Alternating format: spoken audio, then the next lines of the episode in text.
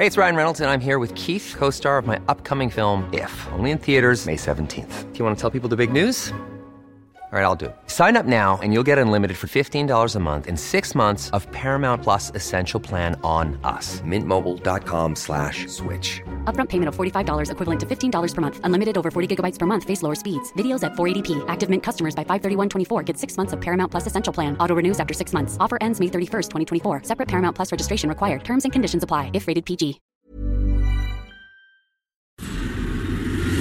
El dedo en la llaga. Había una vez un mundo en el que nadie creía. Un país de historias inexplicables. Una nación con personajes asombrosos. Santo Tomás tenía razón. Hay que ver para creer. El México increíble. Las verdades que duelen. La voz de los que callan. El dedo en la llaga. Infórmate, diviértete, enójate y vuelve a empezar.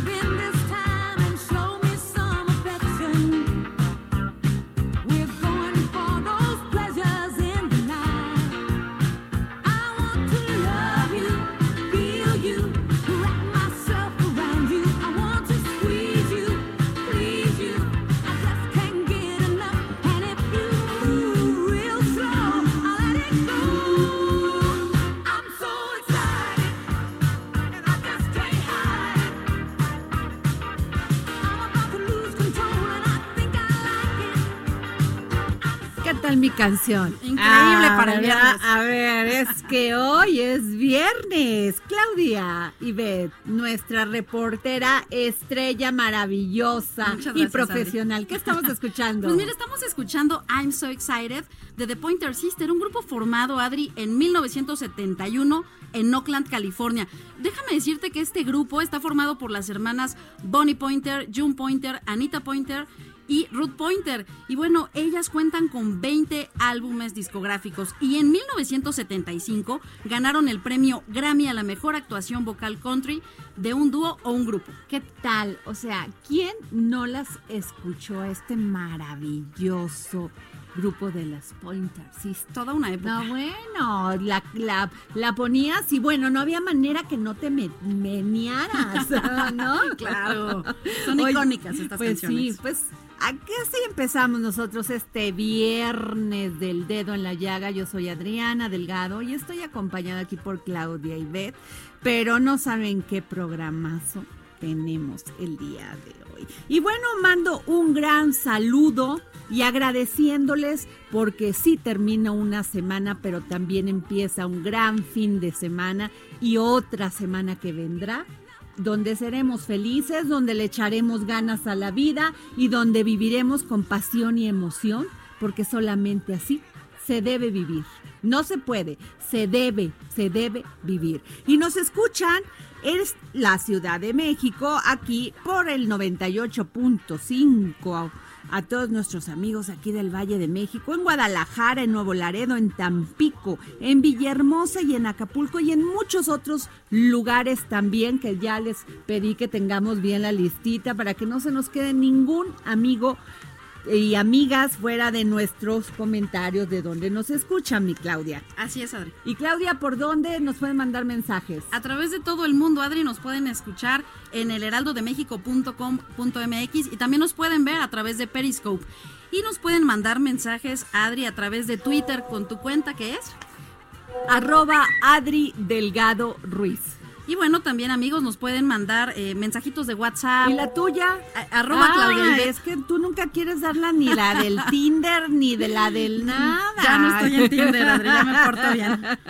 Muy bien, a ver. Pues mira, nos pueden eh, escribir arroba, arroba Claudia Ivette, es ahí donde me pueden mandar sus WhatsApps, con mucho gusto los leemos. Y también nos pueden mandar mensajes de WhatsApp y audios a través del 55 25 44 33 34. Pues bueno, Claudia, hoy tenemos un gran programa.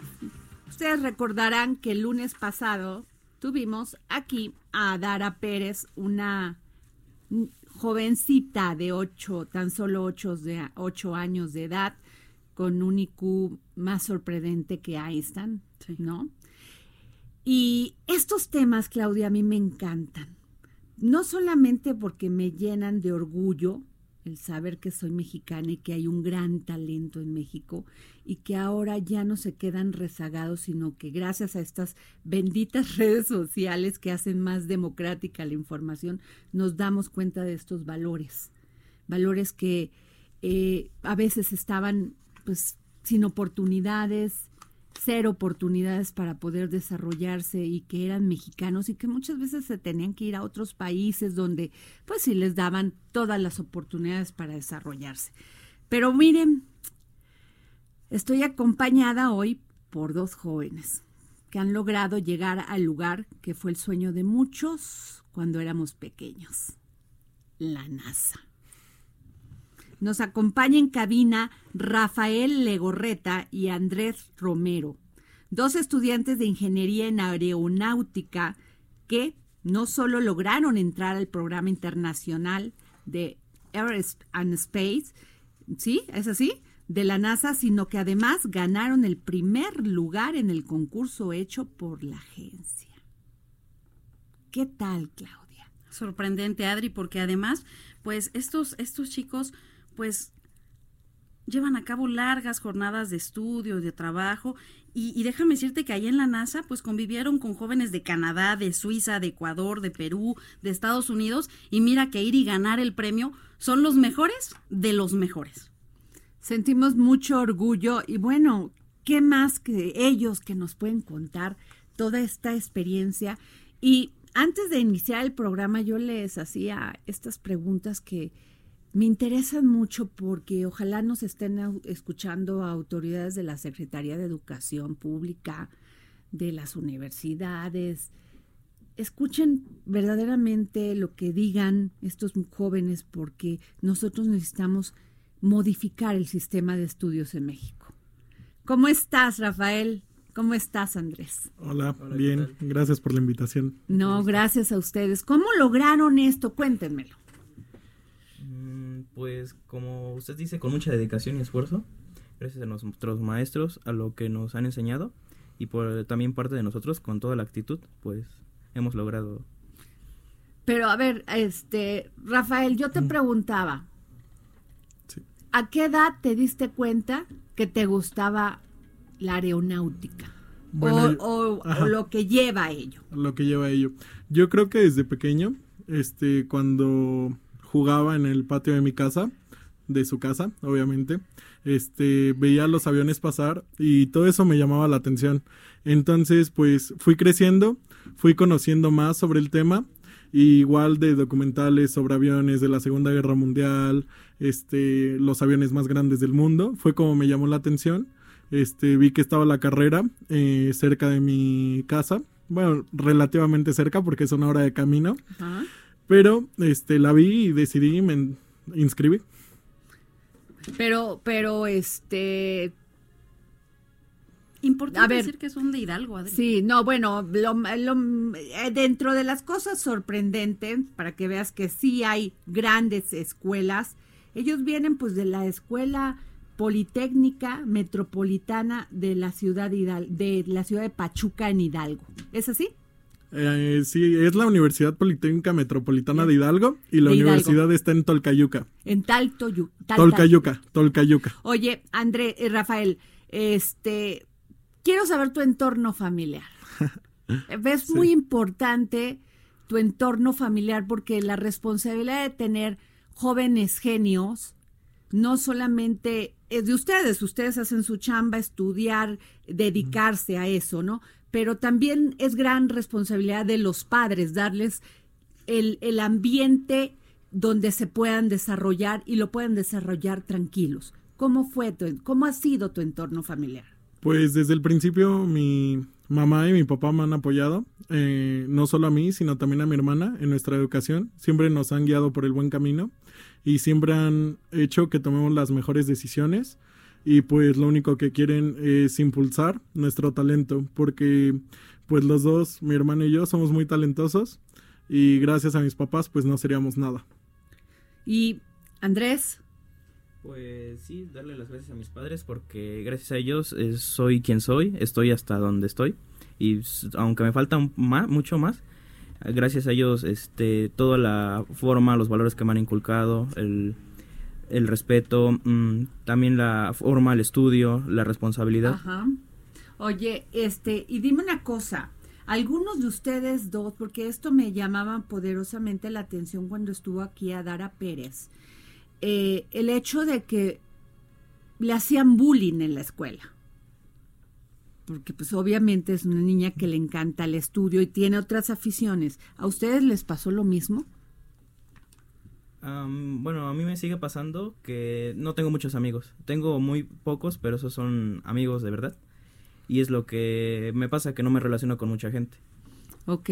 Yo creo que en el mismo caso que mi compañero Adre- Andrés, este igual a lo mejor no tener amigos porque amigos verdaderos eh, pues son muy pocos y pues yo desde chiquito yo creo que muy poco pero o sea si hay casos a mí me tocó a lo mejor no que me hicieran a mí pero sí me tocó ver que hay casos en el que hacen bullying a niños por diferentes cuestiones Ok. Oye, y dí- dígame una cosa, este, ¿qué han hecho? Ustedes además, sé por ahí, y me contó un pajarito, que ustedes no solamente, pues sus papás los han apoyado, pero ustedes han tenido que hacer cosas también extras para apoyar a sus papás. Pues yo he tenido, tengo un trabajo. Ajá. Además de la escuela, en los fines de semana le ayuda a mi padre. Mi padre tiene una tienda de abarrotes. Ajá. Y pues de ahí de lo poco o mucho que sale, pues sirve para mis estudios y para comprar mis cosas. Y pues yo igual, desde siempre me ha gustado trabajar, desde los 15 años trabajo. Mi primer trabajo fue en una cafetería, una muy famosa, ya sabrán cuál. Ajá. Posterior a eso trabajé en una zapatería, después trabajé de mesero y todavía hasta que entré a la uni seguía trabajando. Y pues sí, todo con el apoyo de mis papás y trabajando. Otra cosa que también me comentaban era el, el hecho de que en la, en la universidad, en la universidad, en el Politécnico Metropolitano de las- del estado de, de Hidalgo, ustedes han tenido muy buenos maestros. ¿Qué tan importante es esto en el desarrollo de una carrera como la de ustedes? Para mí es muy importante que mis maestros me estén pre- muy preparados, porque gracias a ellos, a su experiencia, no solo a sus conocimientos, también su experiencia que ellos traen de años, han hecho que lleguemos hasta donde estamos ahora. Y no solo nosotros, sino todos nuestros compañeros. Incluso me decías que muchos de ellos ya tienen un doctorado, ¿no? Sí, es correcto. Fíjate qué, qué importante, Claudia. Sí. O sea, que los maestros no nomás vayan a pedir una plaza de maestro, ¿no? Sino que además la, eh, estén en el lugar adecuado enseñando su materia, la materia adecuada y además tengan esta preparación que avale, avala lo que enseñan.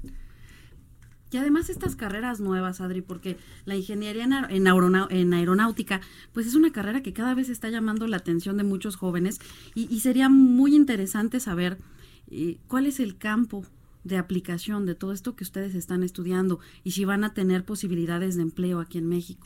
Este sí, el campo de trabajo es muy amplio, ya que nos podemos este, desarrollar como ingenieros en aeronáutica en diversas áreas como el diseño de aviones, eh, la construcción de los mismos, la manufactura, el mantenimiento o incluso hasta en ventas eh, nos podemos este podemos trabajar en ello. Entonces, pues es muy amplio.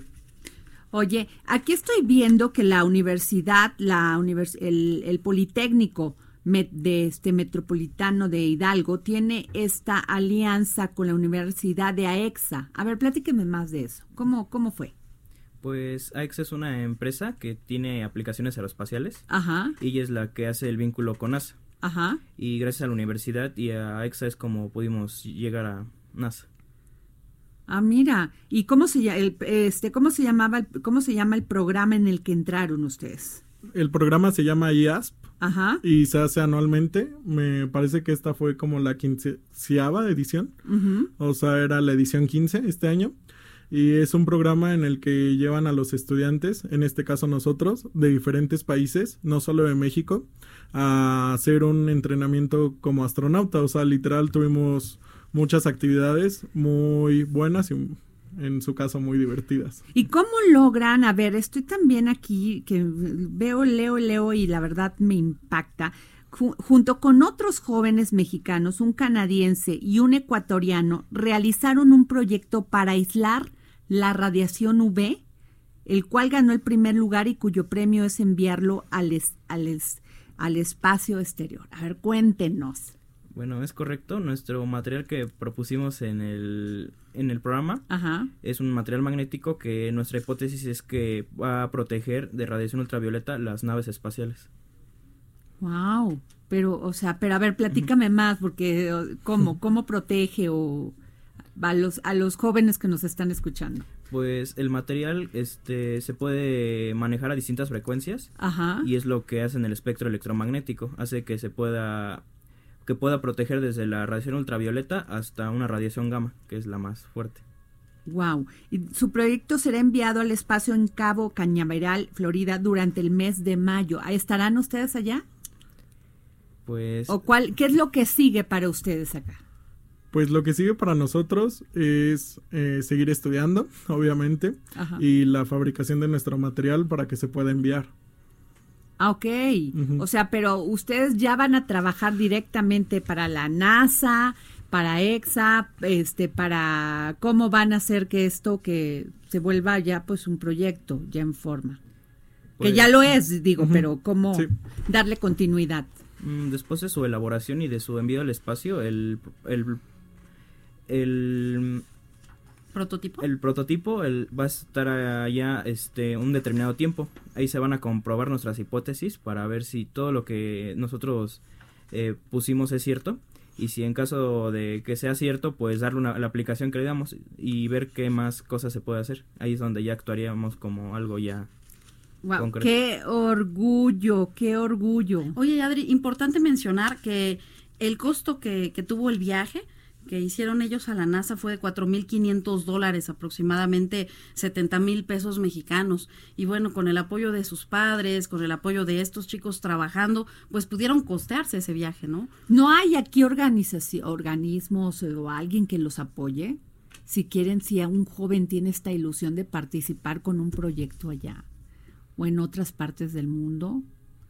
Mm, Pues podemos buscar patrocinadores, pero así es enviar documentos, enviar cartas y ver quién nos puede apoyar para ¿Ah, poder. ¿Te has acercado aquí alguna al, al gobierno federal? ¿Has propuesto, oigan, mire, este es nuestro propuesto, y no- esta es nuestra propuesta de este tema y nos queremos apoyo? Es que en eso no saben qué coraje me está dando. Me está dando coraje porque mientras los veo a ustedes esforzándose, tratando de llegar, de poner el nombre de México muy en alto como ya lo pusieron, porque ya el solo hecho de haber ganado este concurso me parece de veras impresionante, eh, no tengan ningún apoyo, ningún apoyo para poder seguir desarrollándose. Claro, todavía son estudiantes, todavía les falta, ¿en qué semestre van? ¿O cuatrimestre? Yo voy en tercer cuatrimestre de la carrera. Mm, Yo voy en sexto cuatrimestre. Es que inclusive los veo hasta adelantados, ¿no? En su tema de ya de escuela. Claro, tendrán que seguir, pero, pero, pero no han pensado irse a otro la, a otra parte a estudiar o se van a quedar aquí. Que me da mucho orgullo que exista una universidad como la de Hidalgo, ¿eh? el, el Politécnico Metropolitano. Le mandamos un gran saludo y mucho, muy, o sea, un aplauso a los maestros, ¿no? Pero, ¿qué piensan hacer? ¿Qué hacen en su, en su, en sus espacios que no están estudiando? Mm, mm, Pues divertirme, pero a mi manera. Me gusta ah, leer libros, me gusta ver documentales y pues tal vez cosas relacionadas a la aeronáutica, otras cosas no, pero en fin son cosas que... A ver, recomiéndame un este un documental. Em, A ver, uno así que diga yo, a ver, vamos, este, porque Andrés me lo, me lo, me lo, me, este, me lo recomendó. pues en Netflix me gustó mu- mucho uno que se llama American Factory. American Factory. Sí.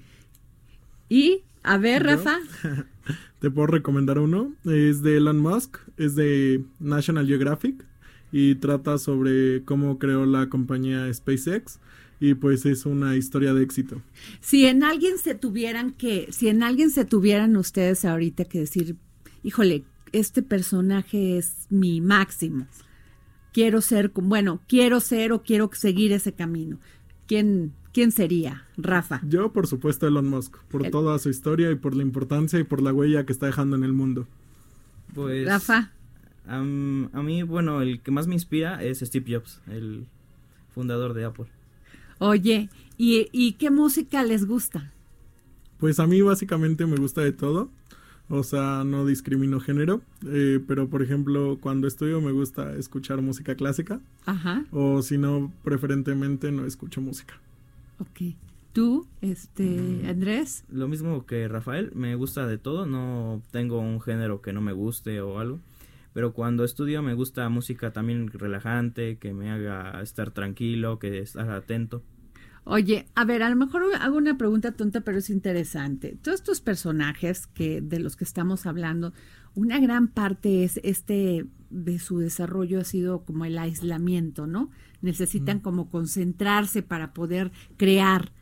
¿Les es difícil teniendo novia, Rafa?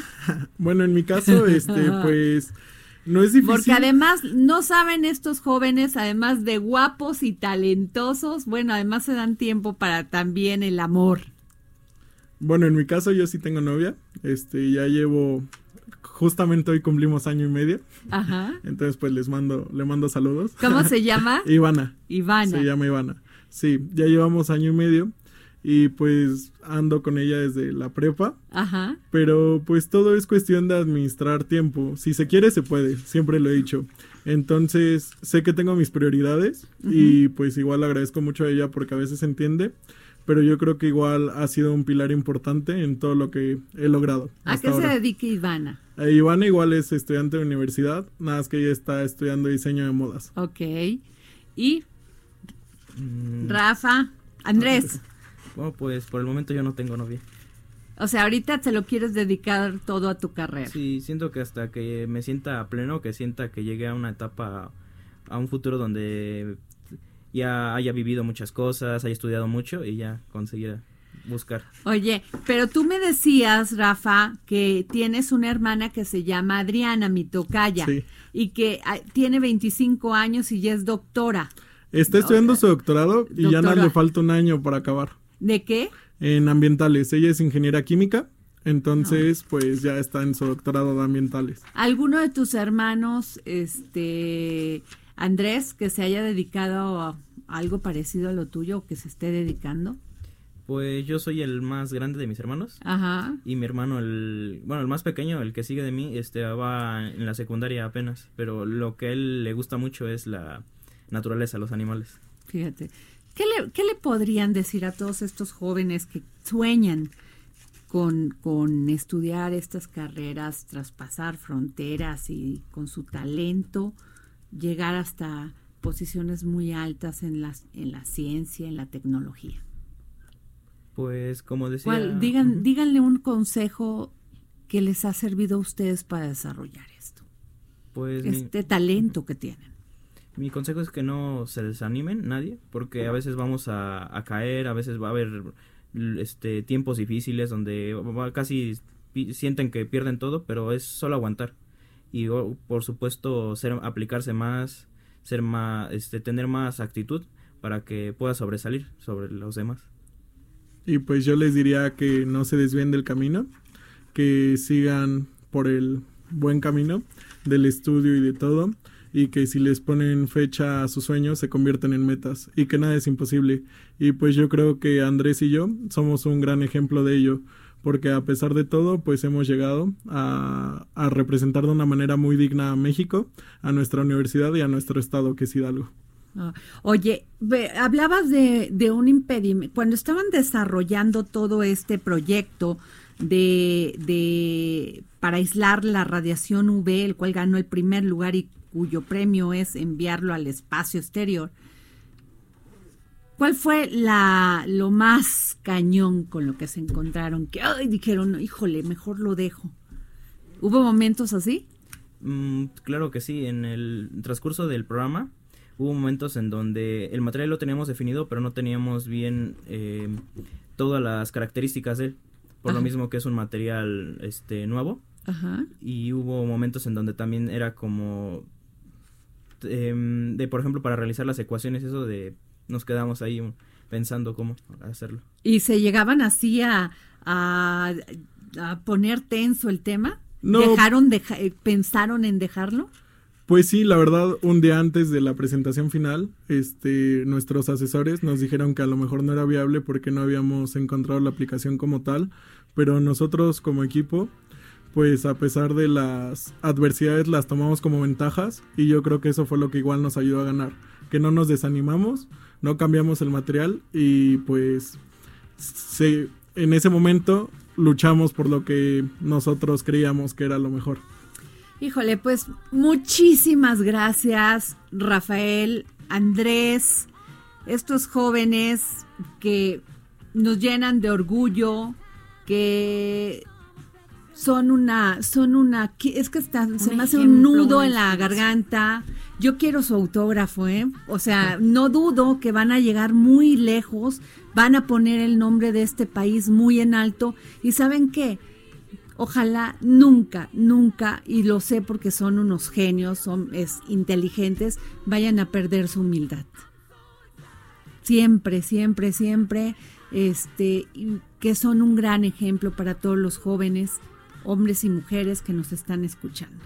Muchísimas gracias por estar, por haber estado aquí en el dedo en la llaga. No, muchas Muchas gracias, gracias a ti por invitarnos. Muchas gracias y regresamos aquí al dedo en la llaga.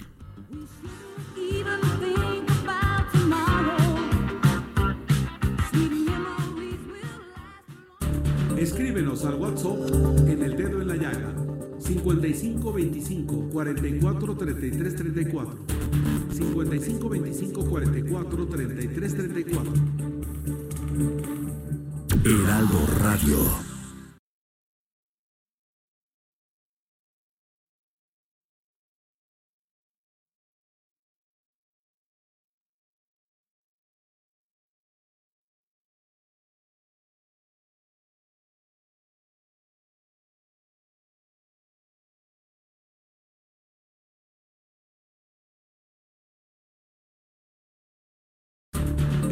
Al WhatsApp en el dedo en la llaga. 55 25 44 33 34 55 25 44 33 34 I can't find my baby.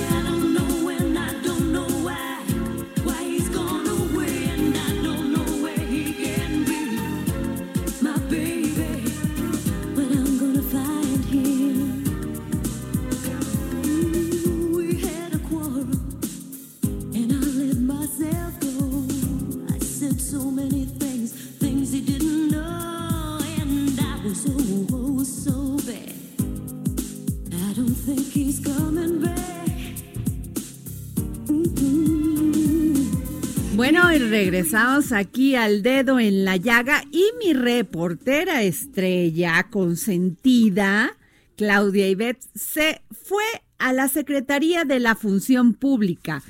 Dinos, Claudia Ibet, ¿qué dijo nuestra secretaria Irma Heréndira Sandoval? Adri, pues fíjate que muy interesante una conferencia de prensa eh, el día de hoy, al- alrededor de las 2 de la tarde, donde la secretaria precisamente hablaba de estos avances que se tienen en materia de, de el combate a la corrupción y hacía una gran diferencia, una reflexión que hizo para iniciar muy importante. Ella decía que en el 2009 y en el 2013 se intentó eliminar a la Secretaría de la Función Pública. En aquel entonces se intentó a, a través de los congresos de aquella época. Y mira que ahora en el 2019 pues eh, se reformó el Código Federal para que haya delitos graves, eh, como los hechos de corrupción, el uso de programas sociales con fines electorales, el robo de hidrocarburos, y además, bueno, se, se aprobaron reformas como estas eh, reformas contra las factureras, contra la defraudación fiscal, contra las empresas fantasma, la ley de austeridad republicana, que bien lo comentabas hace unos días, hacías este recuento, la ley federal de extinción de dominio, eh, la ley orgánica de la administración pública, y los resultados, pues, son de verdad, eh, pues muy importantes. Fíjate, Adri, que se detectaron, eh, de acuerdo al seguimiento de esta estructura de la estafa maestra, esta investigación periodística, se han detectado, porque la función pública ahora lo siguió por su cuenta, este mismo esquema, y se detectaron 611 convenios en 27 instituciones. Eh, públicas y esto representa un monto de 35 mil millones de pesos desviados.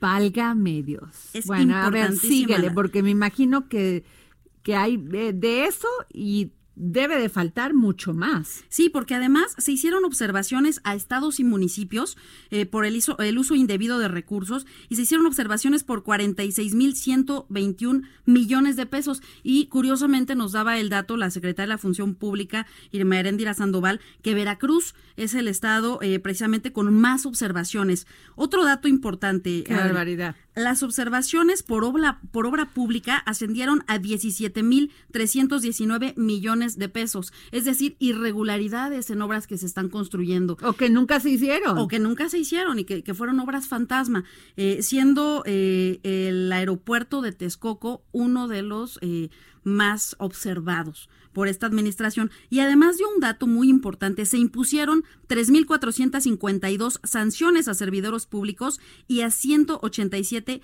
empresas por un total de 1.444 millones de pesos. O sea que el combate a la corrupción pues va en serio. Yo la verdad, y lo sigo diciendo, todavía hay algunos que siguen sin creerle al presidente Andrés Manuel López Obrador que sí quiere combatir la corrupción. Y esta es la prueba. La secretaria de la Función Pública lo ha hecho muy bien. O sea, ella en su trabajo, ella cumpliendo, ella para lo que fue, este, asumió el cargo. La verdad, mis respetos a la secretaria de la Función Pública, porque además es una mujer valiente, es una mujer de lucha y sobre todo es una mujer preparada. Lo digo con todo el conocimiento, porque una de las pocas secretarías que nos entregan respuesta inmediata a este sentimiento de, de coraje que tenemos los mexicanos y es el tema de la corrupción. Qué bueno, Claudia. Y que la sociedad, Adri, se lo está reconociendo porque un dato que daba también a conocer la secretaria es que el número de denuncias ciudadanas creció en un 25%, es decir, la gente ya está denunciando, incluso servidores públicos que detectan actos de corrupción en alguna secretaría, en alguna eh, oficina de la administración pública, están denunciando y ella está garantizando eh, que haya una secrecía, que se guarde el anonimato de la persona que denuncia, pero a partir de esto ya se lograron eh, más de 31 mil denuncias en este último año. Y esto, eh, pues como también ya, ya lo, dio a conocer en esta conferencia de prensa, coloca a México como el país mejor evaluado en todo Latinoamérica del Barómetro Global de la Corrupción de Transparencia Internacional. ¿Qué decía ella? No estoy diciendo yo, Irma Erendira Sandoval, que estamos avanzando en materia de corrupción. Lo está diciendo el Barómetro Global con sede en Alemania. Pues muchas felicidades, mucho, de veras que ojalá muchas de las secretarías de Estado ayuden al presidente Andrés Manuel López Obrador como lo ayuda la de la Función Pública, porque ella sí da resultados, Así la es. Secretaría de Función Pública. Bueno, ¿y qué les digo? Que hoy la jefa de gobierno de la Ciudad de México decretó el jueves 21 la alerta, bueno, eso fue ayer, ¿no? Sí, fue La alerta de violencia de género contra las mujeres en la capital del país. En su cuenta de Twitter explicó que al apoyar a mujeres en su proceso de denuncia aumentaron las carpetas de investigación y detenciones y por lo tanto subió el registro de los delitos de agresión sexual y violaciones. ¿Qué es una alerta de género para aquellos que no, no, no tengamos muy claro? Pues resulta que es es la alerta de violencia de género contra las mujeres. Es un mecanismo de protección de los derechos humanos de las mujeres, único en el mundo, establecido en la Ley General de Acceso a las Mujeres a una vida libre de violencia y su trámite para emitirla o concederla lo describe el reglamento de dicha ley. Consiste en un conjunto de acciones gubernamentales de emergencia para enfrentar y erradicar la violencia feminicida y la existencia de un agravio comparado que impide el ejercicio pleno de los derechos humanos de las mujeres en un territorio determinado. La violencia contra las mujeres la pueden ejercer los individuos o la propia comunidad.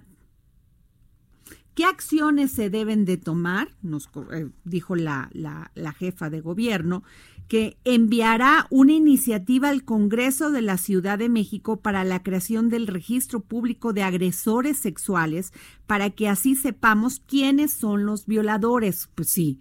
O sea, nomás pasaban como delito y ahí los dejaban y volvía a cometer y otra vez no tenían información que el tipo ya era reincidente en el mismo, en el mismo delito. Así es. ¿no?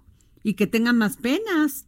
Bueno, exhortó al órgano legislativo de la, de la Ciudad de México a aprobar la ley Olimpia. Me da mucho gusto, saludamos a nuestra amiga Olimpia porque de verdad su lucha y esfuerzo ha logrado esto, ha logrado cambiar todo este escenario del sexting.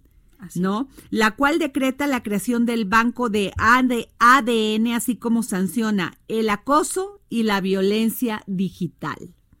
Para el próximo año se dará presupuesto a los centros de in- integral de atención a las mujeres. Mira, de estos no me acordaba porque nunca daban razón de nada, pero esos Eran es- eran los centros integral de atención a las mujeres se profesionalizará a los ministerios públicos y asesores de justicia en la materia, al igual que construirán más senderos, camina libre, camina segura y y eso, a ver dónde tengo lo demás. Ah, perdón, acá se me Y fue. qué importante, Adri, porque Sí.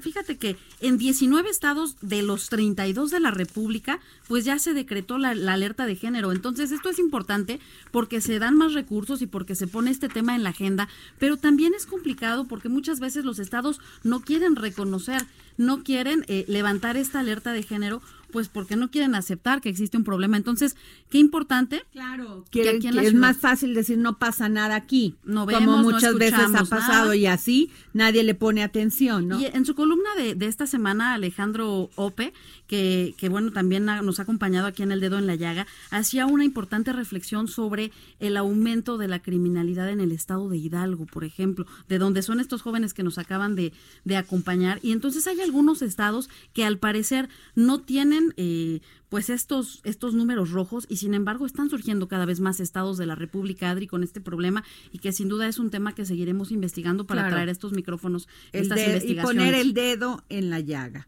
Me gusta mucho esto que, que la secretaria, la jefa de gobierno reconoció que era necesaria la alerta de género. Me gusta. Aplauso también a la, a la jefa de gobierno. Y bueno, nos vamos con mi. Gracias, Claudia. Buen reporte. Gracias, Este, esto se dio hoy a las 2 de la tarde. las dos de ¿no? la tarde, sí, vengo Muy de allá. bien. Oye, y bueno, pues que tenemos lo que nos da mucho gusto tener aquí en el dedo en la llaga a nuestra querida Miriam Lira. y su es. momento. Gastrolab y tendencias culinarias con Miriam Lira.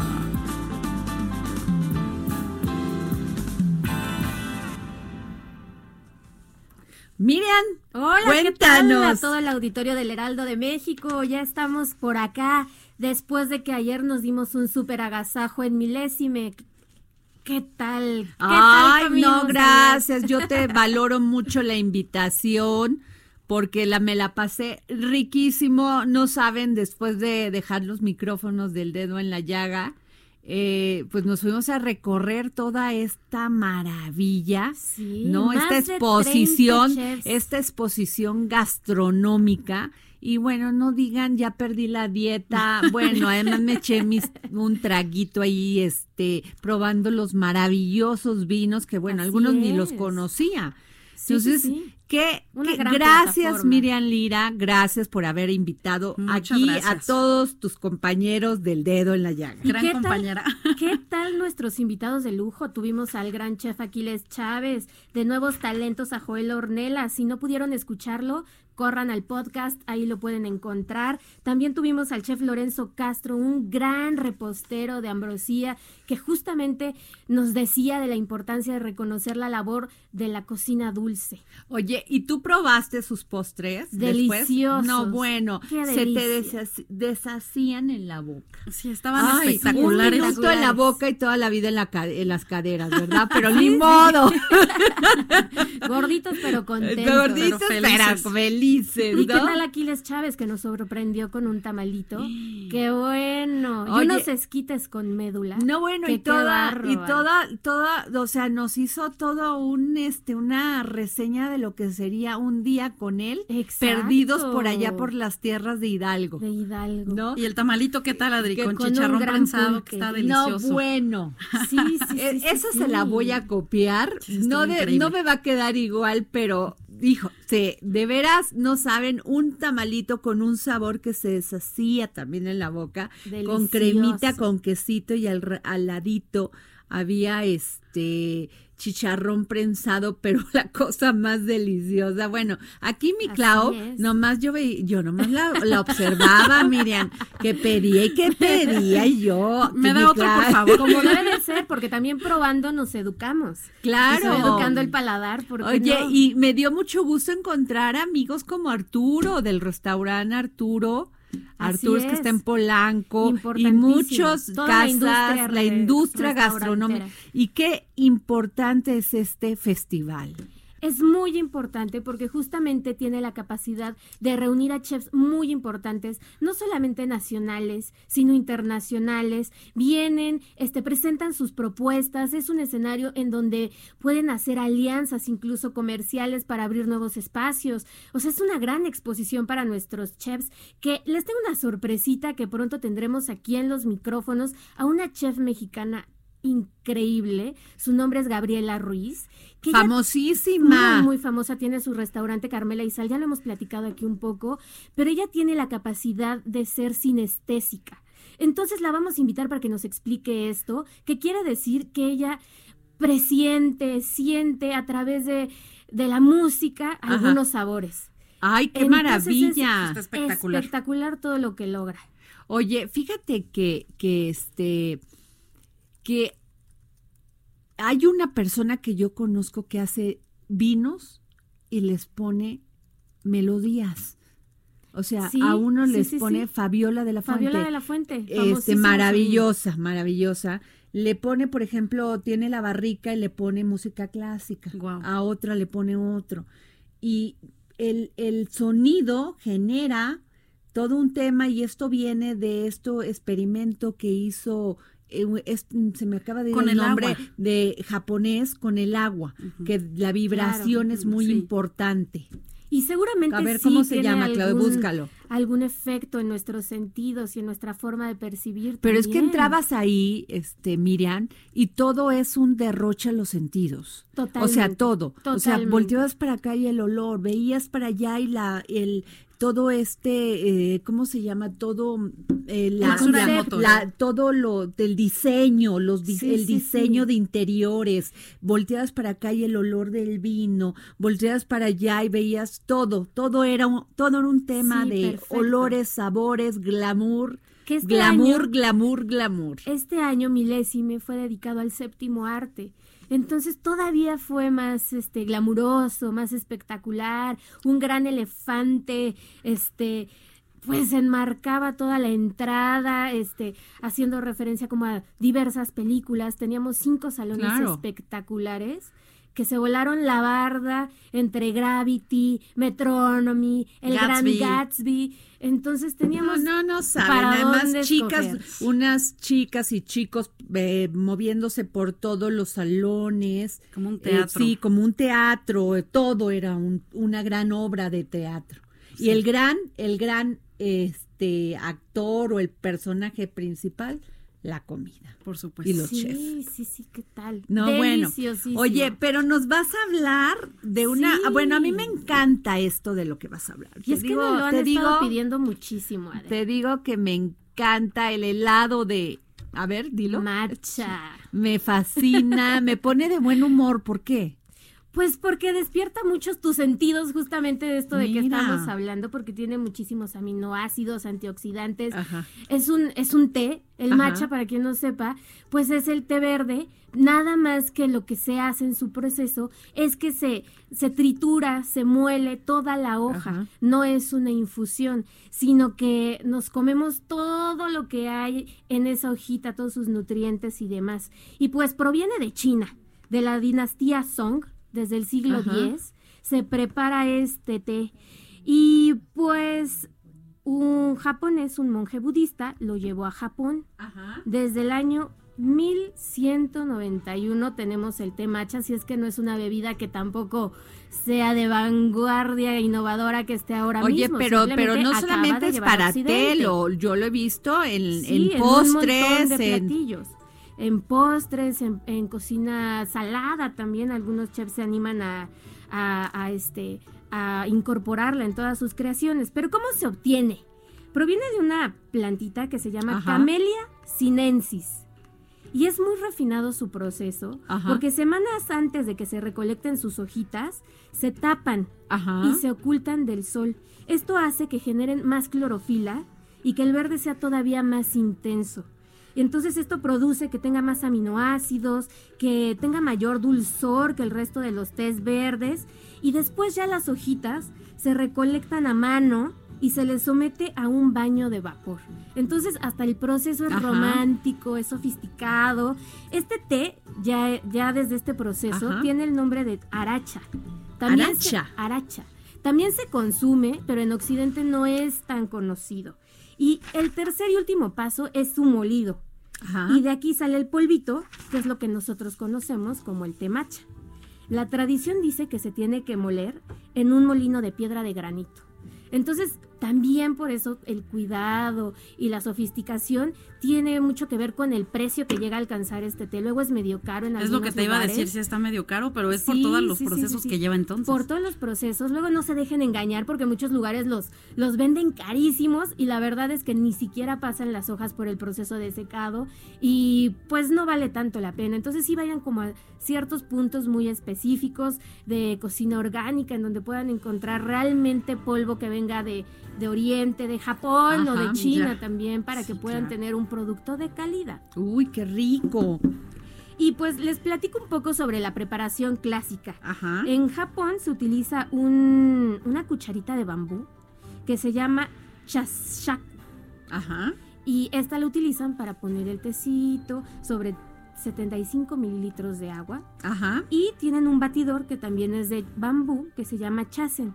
Y con esto generan toda la espumita que se va generando deliciosa. Ay, qué rico. que bueno, tan de moda está ahora en la Ciudad de México y en tantos países. Pero bueno, si ustedes quieren ir a probar un gran té matcha, postres, este, donas, matcha Y- con menta ajá. fríos y el matcha ceremonial, se tienen que dar una vuelta por Matcha Mío, que está en la colonia Roma, en la calle de Oaxaca número 92. Ahí van a encontrar una cantidad de postres espectaculares para que puedan abrir todos sus sentidos a este té. Y otro cafecito que a mí me encanta y que está en Coyoacán, tiene varias sucursales, Ajá. pero realmente la que a mí me gusta más es la que está en Coyoacán y se llama el café La Ruta de la Seda. No sé si lo conocen, pero es Ay, espectacular. no, pero ya, es, ¿ese dónde está? Está en la calle de Aurora, en la colonia del Carmen, Coyoacán, Aurora 1. Aurora 1. Ahí, por favor, dense una vuelta. Siempre está muy lleno, pero Ah. vale la pena la espera. De verdad que no se van a arrepentir. Lo van a disfrutar enormemente. A mí lo que más me gusta de ese lugar es que sirven unas conchas enormes de matcha. Ah, ya, Miriam, por favor, ya, estate de quieta. No, bueno, Y o sea. Mira que ayer sí perdimos mucho la línea. no, bueno, no o sea. importa, de aquí ya hasta los tamales ya no paramos. Oye, Miriam, pero creo que traes unos tips, tips de la chef Ana Martorell, ¿no? Sí, justamente, pues para lo que les comentaba, para consumir este té, Ajá. pues y sacar todas sus propiedades, porque imagínense, una taza de té matcha es 10 veces una taza de un té convencional verde. Entonces, imagínense todo lo que no pueden tener ahí en, en- en este, en esta única taza de té, de este polvito tan delicioso, porque miren, es diurético, Ajá, mantiene el colesterol ajá. a raya. Ah, mira. Entonces nos mantiene como con muy buen ánimo, con muy buena línea y también es desintoxicante. O sea que ya a consumirlo, en Sí, vez de estarse sí, sí, tomando una copita de no sé qué yo, Y puede ser un té de matcha. puede ser caliente, entonces hay un millón Oye, de pues hay que tomarlo, sí, para desintoxicar, porque de aquí, yo creo que ya empezó la Navidad, ¿eh? Yo ahorita Sí, que venía en el segundo pinzo para, para aquí, este lugar de, de trabajo de todos nosotros, ya venían arbolitos de Navidad Ya arriba del coche. ya, o sea, ya, dije, ya. ya, empezó la Navidad, hay que adelantarla. Sí, por supuesto. Y también poderles ofrecer también algunos de nuestros tips a nuestros amigos de, de platillos navideños. Esto estaría también muy padre comentar. Tal vez podemos invitar a la chef Ana Martorell, que también forma parte de los chefs del equipo de GastroLab, para que nos indique cómo podemos preparar un pavo, tal vez unos romeritos. No, hombre, para que Bueno. esta Navidad la disfrutemos Oye, a todos. y, de- y déjame darle un saludo. Es que mi equipo de producción no nos decía que teníamos aquí al, al doctor Andrés Ruemer y lo tenemos en la línea.